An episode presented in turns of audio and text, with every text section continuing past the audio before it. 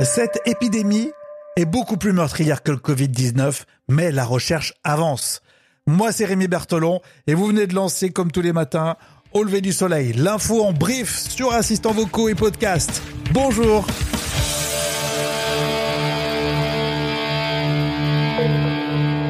Au lever du soleil avec Rémi. Tu vas voir, je vais les scotcher s'ils attendent pas. À la une de ce podcast, le paludisme. On parle du paludisme qui tue 400 000 personnes par an et dans le monde, car on a une bonne nouvelle. On a regardé TV5 Monde et on a vu cette équipe de chercheurs du Kenya et du Royaume-Uni qui a découvert un microbe révolutionnaire. Dans l'œil de ce microscope, un simple moustique, mais qui pourrait avoir une particularité capable d'éradiquer un jour le paludisme.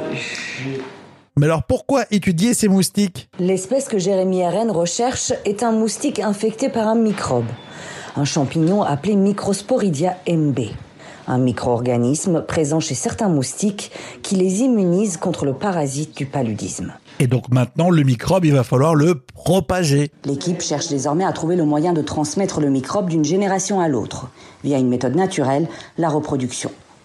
Dans la nature, le Microsporidia infecte 5% des moustiques. Pour freiner la propagation du paludisme, les chercheurs estiment qu'il devrait être présent dans au moins 40% des moustiques d'une région. Vous l'avez donc bien compris, c'est une découverte exceptionnelle. Le Microsporidia MB a été découvert sur les rives du lac Victoria au Kenya. Selon les premières données, ce micro-organisme est efficace à 100% pour immuniser les moustiques. Une découverte révolutionnaire. Un sujet très intéressant à retrouver en intégralité sur TV5 Monde en replay. Il y a donc des épidémies plus meurtrières que le Covid-19, on est bien d'accord, et ça sévit particulièrement en Afrique, c'est ce que nous rappelle le journal Le Monde. Alors le paludisme, on en parle juste à l'instant, qui continue de faire des ravages sur la quasi-totalité du continent. Il y a la tuberculose et le VIH qui sont particulièrement prévalents en Afrique australe. Et puis le typhoïde, la rougeole, le choléra sont endémiques dans de nombreuses régions.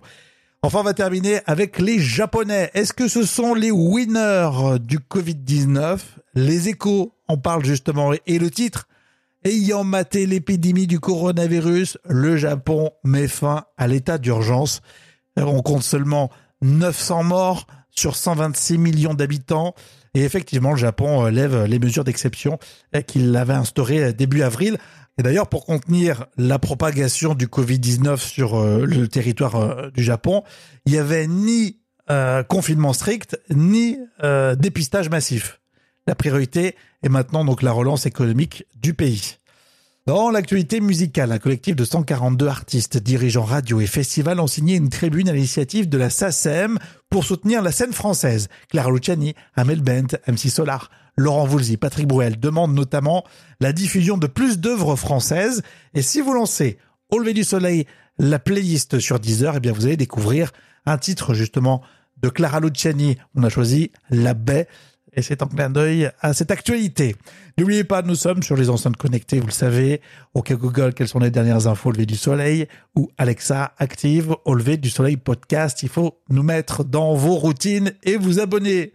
Dans l'épisode précédent, on essayait de perdre un petit peu de poids après le confinement et justement on se rapprochait d'un diététicien spécialisé dans le sport. On vous souhaite une belle journée.